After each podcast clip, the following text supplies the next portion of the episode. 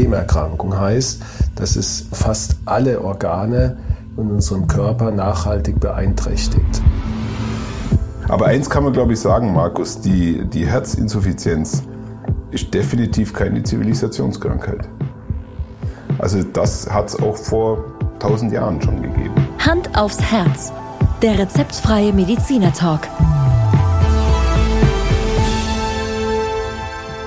Hallo und herzlich willkommen bei Hand aufs Herz. Geschichten rund ums Herz mit professioneller Begleitung von Dr. Markus Knapp. Mein Name ist Thomas Krug und ich freue mich wie so oft auf die heutige Folge. Ja, ich mich auch. Hallo Thomas. Ja, Markus, ähm, heute hast du mir erlaubt, dass ich nochmal äh, eine Anfangsfrage stelle, oder? Ja klar, immer. Ja. Kannst du dich an deinen letzten oder an dein letztes Gipfelerlebnis erinnern? Ja. Ja? Ja. Es war, glaube ich, zufälligerweise mit dir. Okay. Das war schon zwei Jahre her, aber so, so oft gehe ich leider nicht auf Gipfel. Und mit Gipfeln meinst du ja nicht hier die Hohe Brach im schwäbisch-hellischen Wald, oder? Nein, das war, das war tatsächlich, äh, ich erinnere mich noch sehr gut, das war tatsächlich einer äh, unserer höheren Berge im Allgäu.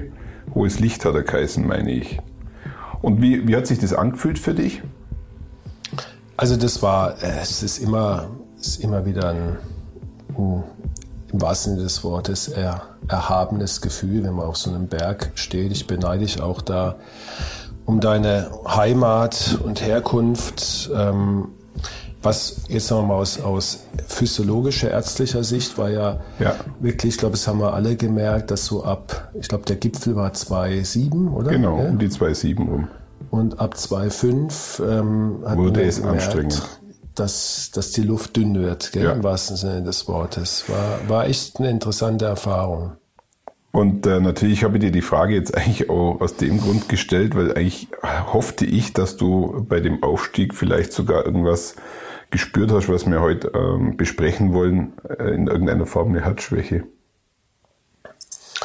Ja, also eine Herzschwäche ähm, habe ich jetzt nicht gespürt, ähm, aber eben die, die physiologische Auswirkung des niedrigen Sauerstoffgehaltes ab einer gewissen Höhe, die spürt jeder. Gell? Ja. Ähm, der ganze Organismus äh, leidet ja dann darunter. Und wir hatten ja das Vergnügen vor ein, zwei Wochen bei einem Vortrag zu sein von ja, einer bedeutenden Persönlichkeit, wie wir, glaube ich, beide finden, Reinhold Messner, der Genau.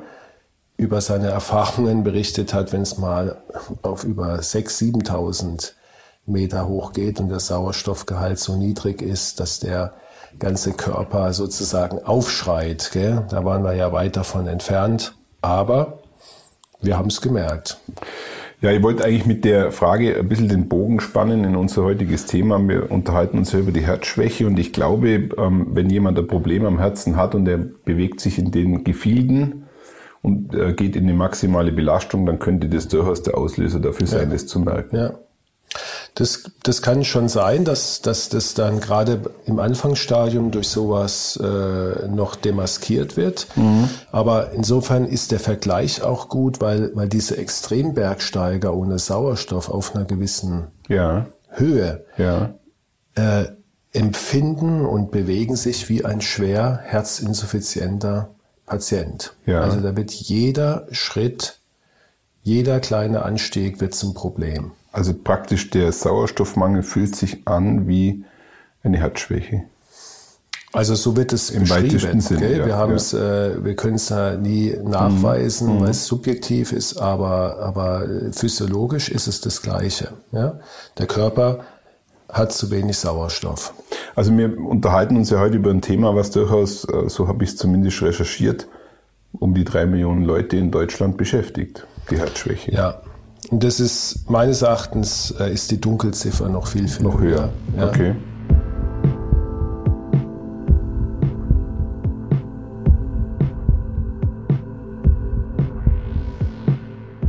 Also es ist ein irrsinnig häufiges, komplexes Krankheitsbild, über was wir heute sprechen. Und ich glaube auch beim nächsten Mal, wenn ich das äh, so sehe, gell, weil es ist wieder so ein Thema, was man nicht einfach mal so in einer halben Stunde abhandeln kann. Aber ist es ein Thema, was äh, über alle Altersgruppen drüber geht oder ist es ein Thema, was als Altersschwäche zu definieren ist? Nein, es ist wie immer in meinem Fachgebiet so, äh, bei fast allen Erkrankungen, dass je älter der Patient ist, desto ja. häufiger ist er damit äh, sag mal, involviert. Aber es gibt auch leider jüngere Patienten, die aufgrund diverser Ursachen einer Herzschwäche leiden. Also, also es ist nicht nur der ältere Patient, okay. aber hauptsächlich der ältere Patient. Also ein jüngerer fällt mir gerade ein, den du bestimmt kennst. Ein Schlagerstar aus den, glaube ich, 60er Jahren, Heintje. Heintje. Ja. Wer, wer war, helf mir nochmal auf die Sprünge. Heintje war ein absoluter unvergesslicher Kinderstar, der wahrscheinlich auch für deine Mutter. Ach, der Holländer. Ist das ein Holländer? Ja. Das wusste ich, ja, natürlich, also wird ein Holländer gewesen sein. Ja. Und wenn du jetzt noch sagst, wie sein Lied geheißen hat, dann. Der die Mama besungen hat, oder? Absolut. Ja, das war unvergesslich. Ja. An der Stelle, du Tim, äh, lass doch einfach mal ganz kurz das Lied anspielen. Kennt jeder. Bestimmt.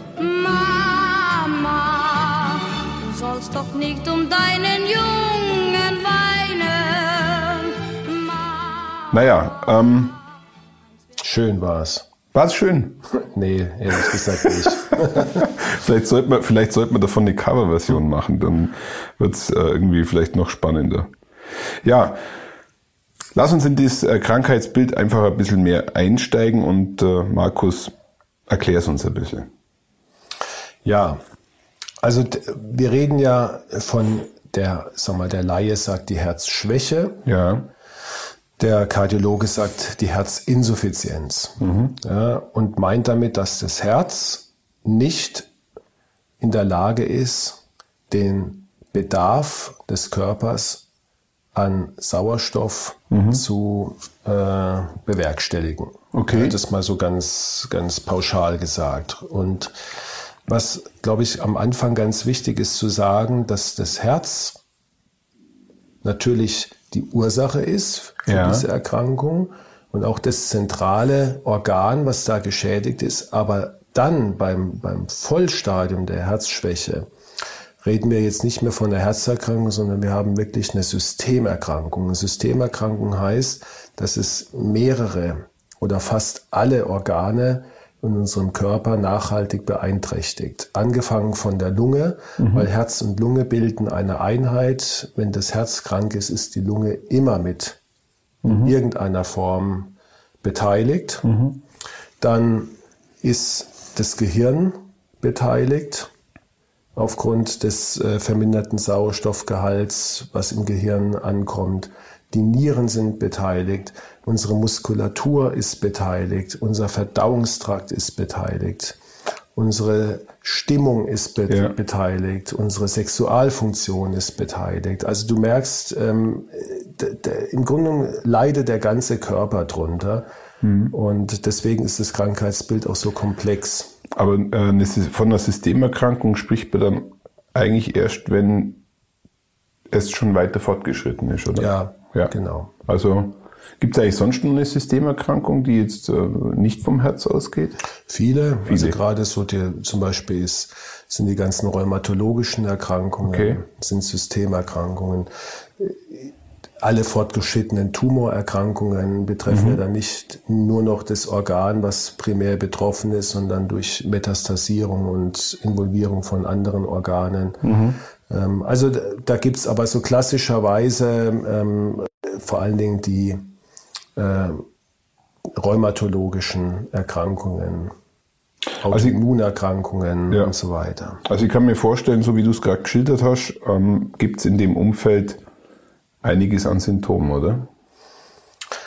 Ja, also wir haben eine Vielzahl von Symptomen. Ähm, wir haben natürlich äh, wenn du an unsere Symptomfolge und mhm. unsere Diagnosefolge denkst, haben wir Leitsymptome, wir mhm. haben äh, Nebensymptome, ähm, aber wir können ja mal die, die wichtigsten Symptome ja. durchgehen. Also ich würde mal sagen, die Atemnot steht wahrscheinlich relativ weit oben, oder? Das ist das Leitsymptom Nummer eins. Schlechthin, ja. Also äh, es gibt keinen herzinsuffizienten Patienten, der äh, ja. ein Symptom hat und es ist nicht die Atemnot dabei. Ja, die steht immer dabei und damit sozusagen verbunden ist eine eingeschränkte Belastbarkeit. Also das heißt, es kann auch eine, äh, sag mal, Müdigkeit, so wird es oft empfunden. Ja. Gar nicht jetzt so sehr ein als als dann dass man japst und nach Luft dringt, sondern dass man einfach nicht in der Lage ist, äh, alltägliche kleinere Belastungen durchzuführen, sondern man muss immer wieder Pausen machen, sich hinsetzen. Dann die Ödeme, also Wasseransammlungen am Anfang im Frühstadium hauptsächlich in den Beinen, später dann, wenn die Krankheit fortschreitet, äh, in der Lunge. Ich erinnere mich nur ganz vage an unsere Symptome-Folge, aber äh, ich bringe es natürlich nicht mehr konkret zusammen. Wenn man so ein Ödem am Bein hat und man, man macht die Druckprobe, was passiert dann nochmal, wenn das ein Herzthema ist? Dann ist es typischerweise so teigig eindrückbar. Und die, Bleibt Dellen, so, und die? Dellen, die bleiben da Okay. über Minuten ja, Ja. äh, sichtbar.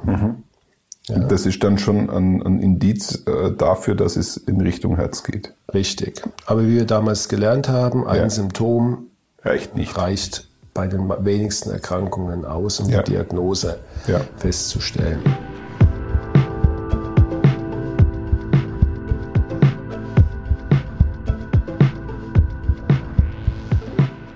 Können wir mal ganz kurz zur Wassersucht gehen? Die Wassersucht ist ja, ist ja Ein historisch. herrlicher, ein herrlicher Ausdruck. Die Herzwassersucht. Absolut, die Herzwassersucht, und die hat, glaube ich, äh, in der Menschheitsgeschichte auch sehr viel Leid erzeugt, weil meines Wissens äh, war die Methode der ersten Wahl über, glaube ich, 1500 Jahre der viel gerühmte Aderlass, oder? Ja, ähm, man hat auch, äh, es gibt auch solche äh, Bilder ähm, aus, äh, sag mal, sind sicherlich 400, 500 Jahre alt, äh, wo man also äh, Menschen sieht, geplagte Menschen mit, mit sehr aufgetriebenen Bäuchen. Ja. Die haben dann wie so Art Drainagen im Bauch drin. Ja. Und da läuft dann das Wasser raus. Ja. Da hat man offensichtlich damals schon, wir nennen das Aszites-Punktion, also man Ja. kann Wasser auch im Bauchraum haben aufgrund einer Herzschwäche. Und dann hat man offensichtlich dieses Wasser abgelassen und wahrscheinlich dem Patient dadurch tatsächlich ausnahmsweise auch mal Eine geholfen. Erleichterung geben. Ja. Ähm, Wobei ich hat jetzt mit dem Aderlass äh, nichts zu tun, den hat man mit Sicherheit trotzdem gemacht. Ja.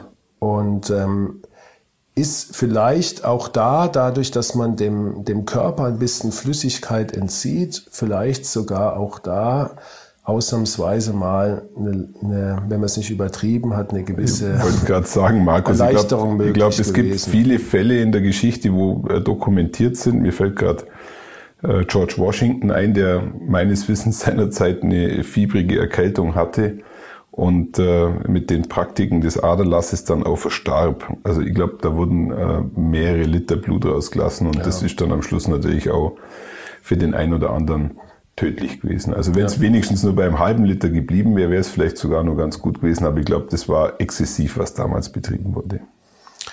Absolut, man hat sich halt nicht anders zu helfen gewusst und ähm, es ist einer der der Irrläufer in der Medizin. Ich bin mal gespannt, was was die äh, Menschheit in 200, 300 Jahren über unsere heutige Medizin denkt. Gell? Das äh, kann man sich ja nicht vorstellen. Nein. Dass jetzt das auf dem Niveau stehen bleibt und vielleicht werden wir dann auch ausgelacht im Nachhinein. Ne? Es gibt nebenbei noch eine ähm, wenige, wenige Indikationen heutzutage für Aderlässe. Man macht ihn tatsächlich noch ganz selten, nämlich bei äh, Erkrankungen, die mit Eisenüberlagerungen Okay. im Blut einhergehen. Wird dann auch der Blutegel auch noch gesetzt? Ich glaube, der wird auch medizinisch nur verwendet. Der oder? Blutegel wird vor allen Dingen noch bei, äh, bei Wunden Ja. eingesetzt, die, sagen wir, um, um so Hämatome, Hämatome Ja. schneller abzubauen. Ja. Und ja, hat, hat so eine Renaissance erfahren vor ein paar Jahren, aber ja, es ist äh, jetzt auch nicht so, dass das, Ist eher, ist eher ein, ein, ein Hipster-Thema. wenn man es so ausdrücken will, ja. Ja, ja. Also ich darf das ja so sagen. Ich bin, ja, ich so bin ja kein Mediziner, mir, mir Genau. verzeiht man das. Du würdest das natürlich so nie In sagen. der Kardiologie spielen Blutegel keine, Keine Rolle. Rolle. Das Okay. ist hoffentlich für den einen oder anderen jetzt beruhigend, dass das bei dir nicht stattfindet. Aber eins kann man, glaube ich, sagen, Markus, die, die Herzinsuffizienz ist definitiv keine Zivilisationskrankheit. Also im Sinne, wir hatten ja auch schon über Krankheiten gesprochen, die da, dadurch induziert sind, dass wir uns anders ernähren, schlechter ernähren, was weiß ich. Also das hat es auch vor tausend Jahren schon gegeben.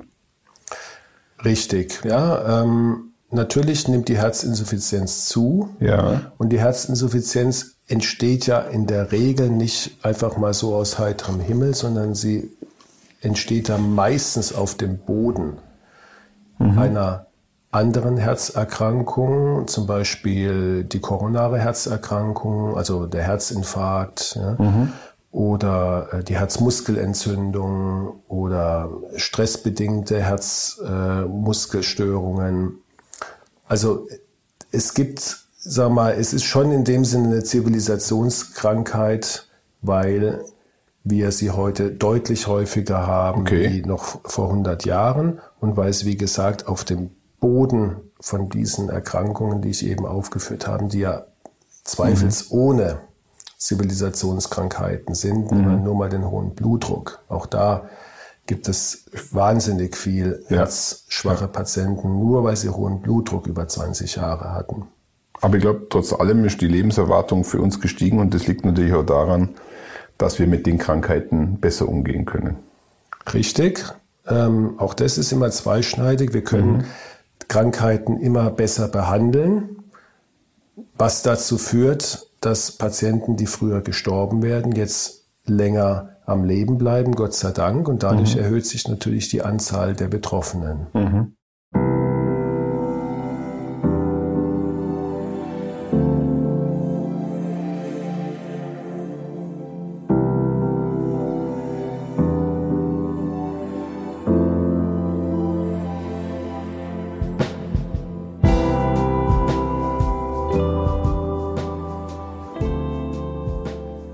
Markus, lass uns mal in, in deinen Alltag einsteigen und ähm, wir haben das zwar jetzt schon in vergangenen Folgen immer wieder mal besprochen, aber vielleicht können wir das auch hier, weil es zum Thema gehört, einen kurzen Abriss machen. Jemand kommt mit Atemnot, mit den besagten Symptomen zu dir.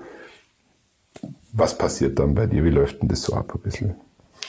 Ja, haben wir schon bei den Folgen, wie du sagst, schon mal besprochen, wie wir so allgemein vorgehen, wie überhaupt jeder Arzt vorgeht. Das heißt, am Anfang steht immer die Befragung des Patienten, die sogenannte Anamnese, wo wir also Informationen sammeln, ob das überhaupt in die Richtung Herzschwäche geht. Da erzählt der Patient, was in so einem Alltag Ja. belastet. Ja. Wir fragen nach, äh, stellen gezielte Fragen. Dann aufgrund dieser Informationen und der Vorgeschichte machen wir einige Untersuchungen, die standardisiert sind, das EKG, die körperliche Untersuchung, Blutdruck messen.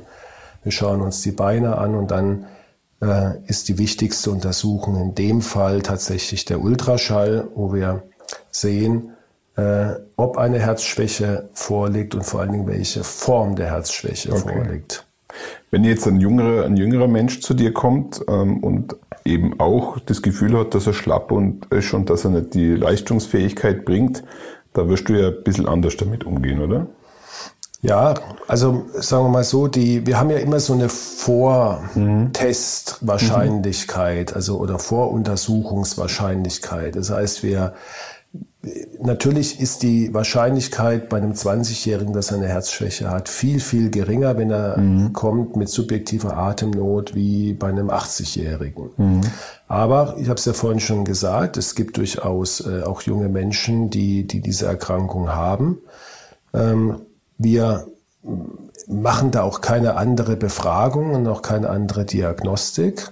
Ja. Ähm, wir, wir checken das genauso durch, aber wir haben natürlich viel häufiger dann die Situation, dass wir dem Patient sagen, alles in Ordnung, Aber aber der Patient äh, leidet an diesen ja, Symptomen, die du gesagt hast. Er ist nicht so leistungsfähig, er ist schlapp. Das kennt ja nebenbei gesagt auch jeder Mensch irgendwie, dass es mal Tage gibt, Genau. wo man nicht so fit ist. Das kann ein Infekt sein, der auf diese Art und Weise abläuft. Gar kein Schnupfen, gar kein Husten, sondern einfach nur ein bisschen schlapp. Hauptsache ist aber, dass die Menschen, die das so immer wieder angeben, oft gestresst sind, dass sie schlecht schlafen, dass sie nicht trainiert sind, dass sie ähm, sich falsch ernähren. Aber dass eigentlich kommen sie auch ein bisschen zu dir, wenn wir jetzt den Fall sehen, um sich zu beruhigen. Also eigentlich, ich glaube, viele Jüngere, vielleicht wenn sie zu dir kämen oder kommen, ähm, gehen eigentlich davon aus, dass es kein Herzproblem ist und beruhigen sich dadurch vielleicht auch ein bisschen mit dir. Kann das sein? Letztendlich ja, aber ist es eine meiner Aufgaben, auch das hatten wir schon ein paar Mal, Ja. dass wir eine Ausschlussdiagnostik machen. Das Genau, heißt, der genau. Patient erfährt, er hat nichts am Herz, sein Herz ist gesund und beruhigt sich damit. Gar keine Frage. Was gibt's denn für, ein, für einen Fall, der wirklich akut sein kann, wenn er, wenn er bei dir aufschlägt? Also es gibt wirklich äh, Patienten, eine Gruppe von Patienten, die sind so leidensfähig und haben auch aus welchen Gründen auch immer sehr viel Angst, zum Arzt zu gehen, haben auch schon vielleicht so eine Ahnung, wenn ich jetzt zum Arzt gehe, dann muss ich wahrscheinlich ins Krankenhaus. Also versuchen sie das zu vermeiden und versuchen es irgendwie so hinzubekommen. Und dann gibt's immer mal wieder Fälle, dass, dass Patienten also mit schwerster Herzschwäche äh, in die Praxis kommen. Die können dann in der Regel äh, gerade mal noch 10, 12 Schritte gehen und müssen sich dann hinsetzen. Die können auch nicht mehr liegen, weil sie dann sofort noch mehr Atemnot kriegen, weil der Druck dann in der Lunge noch mehr ansteigt. Und das, ja, kann schon, also die, die, die chronische Erkrankung haben wir mittlerweile sehr gut im Griff mit, mit unseren Möglichkeiten, die wir heutzutage haben. Und wenn der Patient mitarbeitet und sich an gewisse Regeln hält, ähm, kann das sehr, sehr lange stabil sein. Aber wir haben auch wirklich die gefährliche Form einer dekompensierten Herzinsuffizienz, so nennen wir das dann. Und äh, da muss man dann wirklich schnell handeln, weil sonst kann das auch wirklich zum äh, Schlimmsten führen. Ich versuche mir gerade die Situation, Markus, ein bisschen vorzustellen, dass jemand wirklich einen solchen Leidensdruck aushält, dass er, dass er eigentlich kurz vorm ja, Ex-Gen Ja. bei dir aufschlägt. Das ist für mich ganz schwierig vorzustellen. Also wenn du jetzt gerade berichtest, dass er sogar, wenn er hinliegt, der Patient, im Endeffekt eigentlich Atemnot verspürt, dann muss man schon sagen, halten manche schon einiges Ja. aus. Ja. Ja. Und wir fragen dann natürlich ja, wie, wieso sind sie denn nicht früher gekommen? Dann kriegt man die, die erstaunlichsten Antworten. Ne?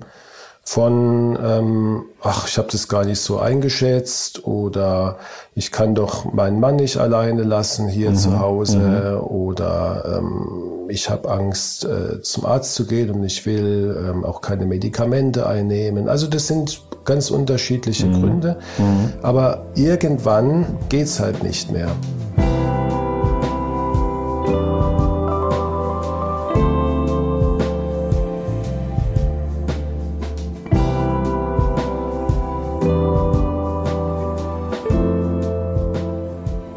Vielleicht auch einer der Gründe sein, dass, dass äh, der ein oder andere alternative äh, Methoden anwendet, wie zum Beispiel irgendwelche Kräuter oder sonst irgendwas. Ist das vielleicht auch ein Thema? Ich glaube, ähm, also natürlich äh, gibt es äh, immer wieder äh, Patienten, die da sehr kundig sind und, und sich damit auch sehr beschäftigen. Und das ist ja auch nichts äh, primär mal Schlechtes, aber leider ist es jetzt gerade auf dem Gebiet die, die Natur äh, nicht, nicht so ausgestattet, dass sie einem herzschwachen Patienten sein Leiden komplett nehmen kann. Ja. Wir hatten da schon in der Antike gab es da gewisse äh, ja, Substanzen wie die Meereszwiebel. ja. Äh, das ist, wirkt so ähnlich wie heute der Fingerhut. Ja. Der, der Fingerhut, der wird ja in, in manchen Fällen tatsächlich noch angewandt. Das heißt Digitalis, hast du sicher schon Ja, mal gehört. Ich ja. nehme Digitalis, gell, ist zwar auch jetzt nicht mehr das modernste Medikament, aber es gibt noch so Randbereiche, wo wir das gerne einsetzen. Opium hat man Ja. früher gern gegeben, weil Opium auch die Atemnot subjektiv lindern kann. ja. ähm, aber insgesamt sind unsere Möglichkeiten, was die Naturheilkunde da Hergibt, einfach beschränkt. beschränkt. Ja. Ja. Es gibt eine Ausnahme, fällt dir vielleicht ein, Ja. wird auch immer Ja, der Weißdorn wahrscheinlich, Richtig, oder? genau. Der Weißdorn. Der hat tatsächlich, gibt es da auch mal eine wissenschaftliche Untersuchung, eine kleine Studie, die gezeigt hat, dass Weißdornpräparate bei herzschwachen Patienten wirken, zumindest die Zahl der Krankenhauseinweisungen reduzieren kann. Ähm, aber das ist wirklich die, die große Ausnahme. Äh, man kann Brennnesseltee noch verwenden. Brennnessel wirkt äh, diuretisch, also wassertreibend. Damit kann man ein bisschen entlasten, aber Also der Brennnesseltee kenne ich, das ist, das ist etwas, was bei uns im, in ländlicher Gegend äh, alles heilt, oder? absolut. Also wenn nichts mehr geht, dann gibt's einen Brennnesseltee.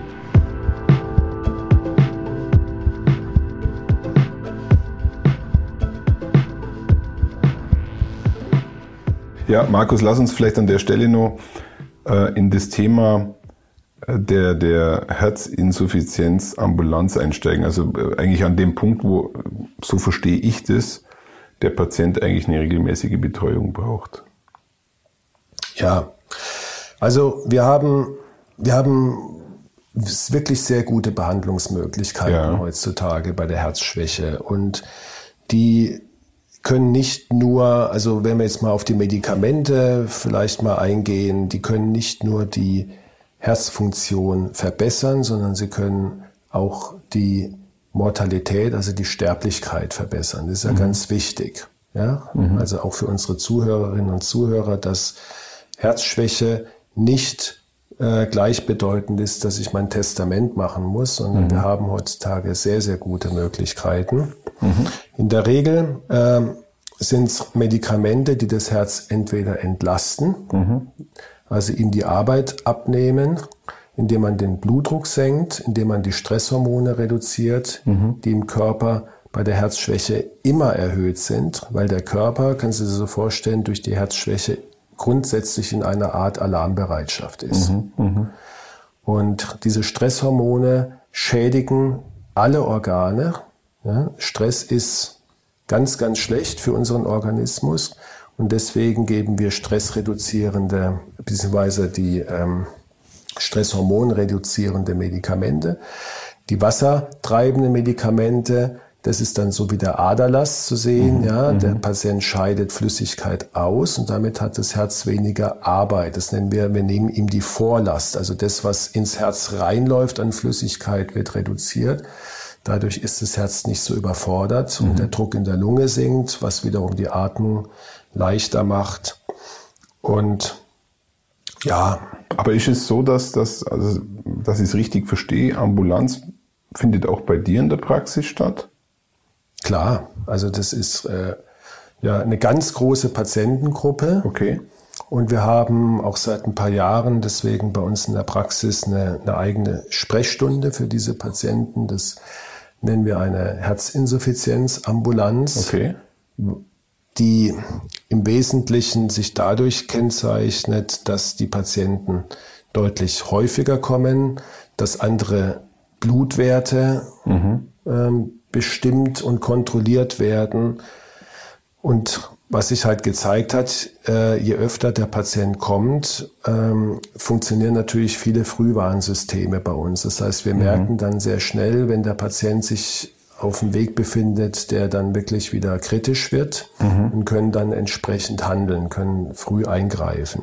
Aber ich darf mir das so vorstellen, dass der dann regelmäßig, sogar wöchentlich bei euch ähm, vorstellig wird, oder? Also Ambulanz? wöchentlich ist die Ausnahme. Das Okay. müssen wir dann selten machen, wenn es wirklich darum geht, Akut jetzt einen Krankenhausaufenthalt zu vermeiden. Ansonsten alle drei bis vier Monate.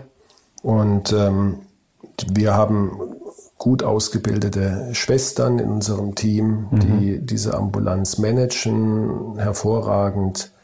Äh, auch zu dem Patienten dann natürlich eine spezielle Bindung eingehen. Ähm, das schafft Vertrauen und ist eine wunderbare Sache. Jetzt ist es ja so, dass man, glaube ich, äh, wenn man über die häufigste Ursache für Herzschwäche spricht, ähm, jetzt nicht, wenn es altersbedingt ist, also die Herzmuskelentzündung ist ja definitiv ein Thema, was kritisch ist, wenn es verschleppt wird. Richtig, ja.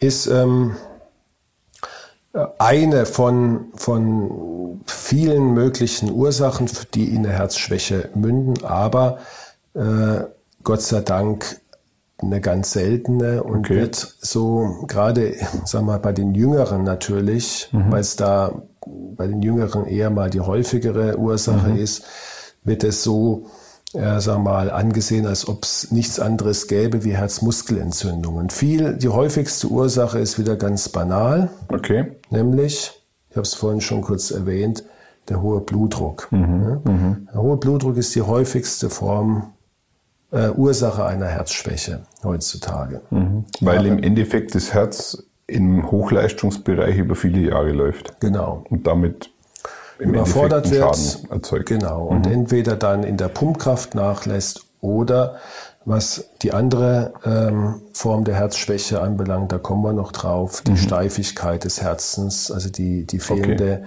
Möglichkeit des Herzens, sich in der Diastole, in der Entspannungsphase zu entspannen und Blut aufzunehmen, extrem eingeschränkt ist. Ja. Dann natürlich die Durchblutungsstörungen. Mhm ja, die, wo das Herz von der Pumpkraft eingeschränkt ist aufgrund einer chronischen Durchblutungsstörung oder aufgrund eines Infarktes, wo also Muskelgewebe abgestorben ist und mhm. zur Kontraktion nicht mehr zur Verfügung steht. Herzklappenfehler ist beim älteren Menschen mhm. noch relativ häufig eine Ursache. Genetisch bedingte Herzmuskelerkrankungen, wo einfach die, die Textstruktur von der Muskulatur nicht stimmt. Gifte, Mhm. Da ist der Alkohol zu nennen, ja, gar nicht so selten. Okay. Ähm, eine Kardiomyopathie, also eine Herzmuskelerkrankung aufgrund von zu viel Alkohol über Jahre. Aber es muss dann wirklich zu viel sein.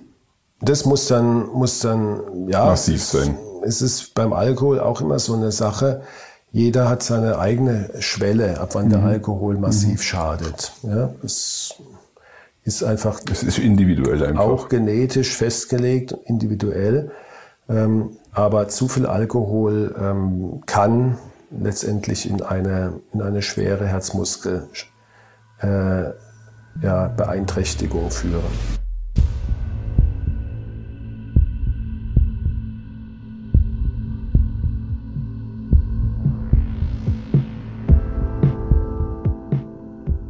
Jetzt leben wir ja schon seit geraumer Zeit in, in der, dem Zeitalter von Corona. Mhm. Äh, tauchen hinsichtlich der Covid-Impfungen dann bei dir auch Fragen auf?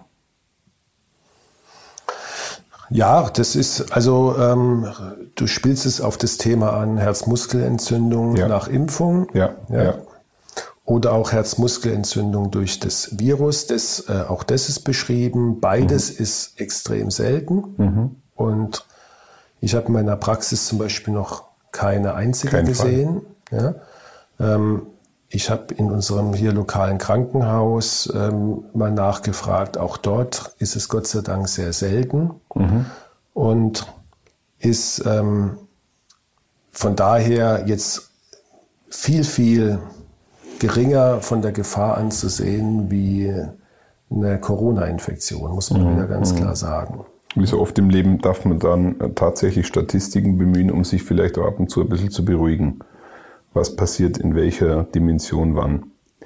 Ja, Markus, ich glaube, wir äh, sind für den Teil schon an der, am Ende angelangt, weil wir wollen in der nächsten Folge dann auch nochmal weiter ins Thema einsteigen. Wir wollen nochmal weiter über die Herzschädigung sprechen, welche Therapieformen es gibt und vielleicht auch ein bisschen den äh, Ultima Ratio-Fall, die Herztransplantation, ansprechen. Mhm.